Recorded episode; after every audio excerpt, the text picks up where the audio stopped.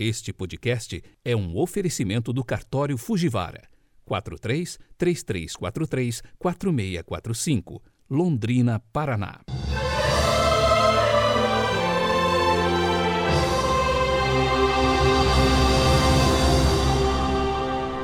Sábado, 17 de julho de 2021. A cor litúrgica de hoje é o vermelho, porque celebramos a memória dos mártires Inácio de Azevedo e companheiros. O pensamento é de Santa Gema Galgani, abre aspas. Se todos os homens procurassem conhecer e amar a Deus, este mundo se tornaria um paraíso. Fecha aspas.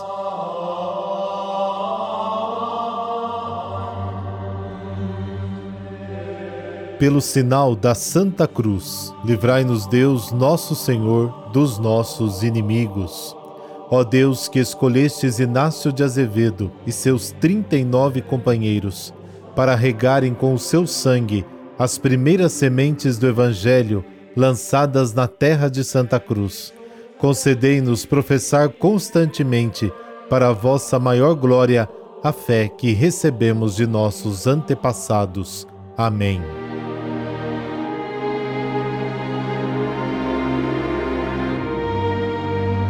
Mateus capítulo 12, versículos de 14 a 21. Naquele tempo, os fariseus saíram e fizeram um plano para matar Jesus. Ao saber disso, Jesus retirou-se dali. Grandes multidões o seguiram, e ele curou a todos, e ordenou-lhes que não dissessem quem ele era, para se cumprir o que foi dito pelo profeta Isaías: Eis o meu servo que escolhi, o meu amado, no qual coloco a minha afeição Porei sobre ele o meu espírito, e ele anunciará às nações o direito. Ele não discutirá, nem gritará, e ninguém ouvirá sua voz nas praças. Não quebrará o caniço rachado, nem apagará o pavio que ainda fumega, até que faça triunfar o direito. Em seu nome, as nações depositarão a sua esperança. Palavra da salvação. Glória a vós, Senhor.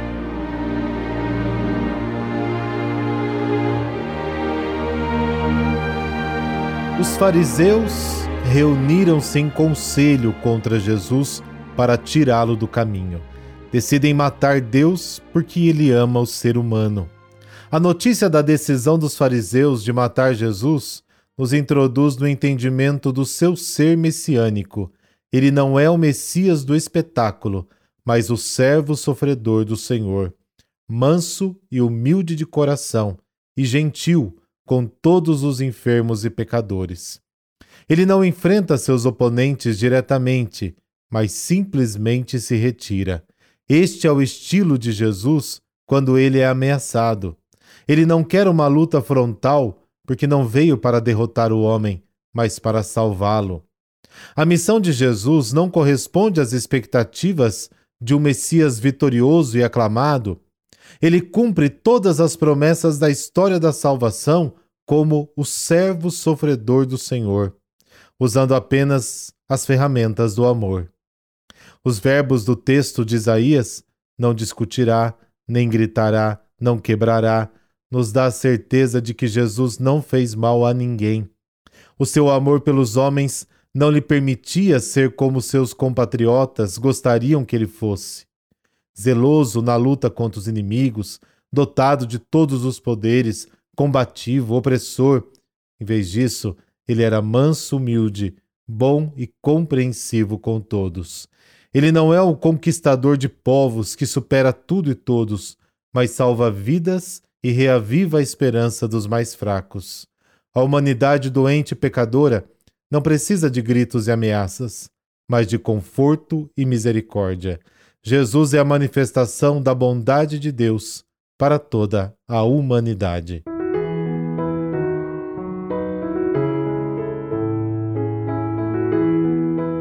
Bem-aventurado Inácio de Azevedo e companheiros mártires, 40 mártires portugueses e espanhóis, entre eles dois padres, 24 estudantes e 14 irmãos auxiliares, todos pertenciam à Companhia de Jesus.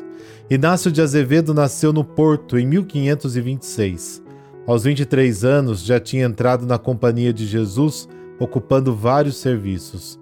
Era ardoroso pelas missões além fronteiras. Foi quando o superior geral o enviou para o Brasil e, ao retornar, testemunhou a necessidade de mais missionários. Saíram por isso três naus missionárias. Em uma delas estavam Inácio de Azevedo e os 39 companheiros. A nau foi interceptada por cinco navios de inimigos da fé católica que queriam a morte de todos.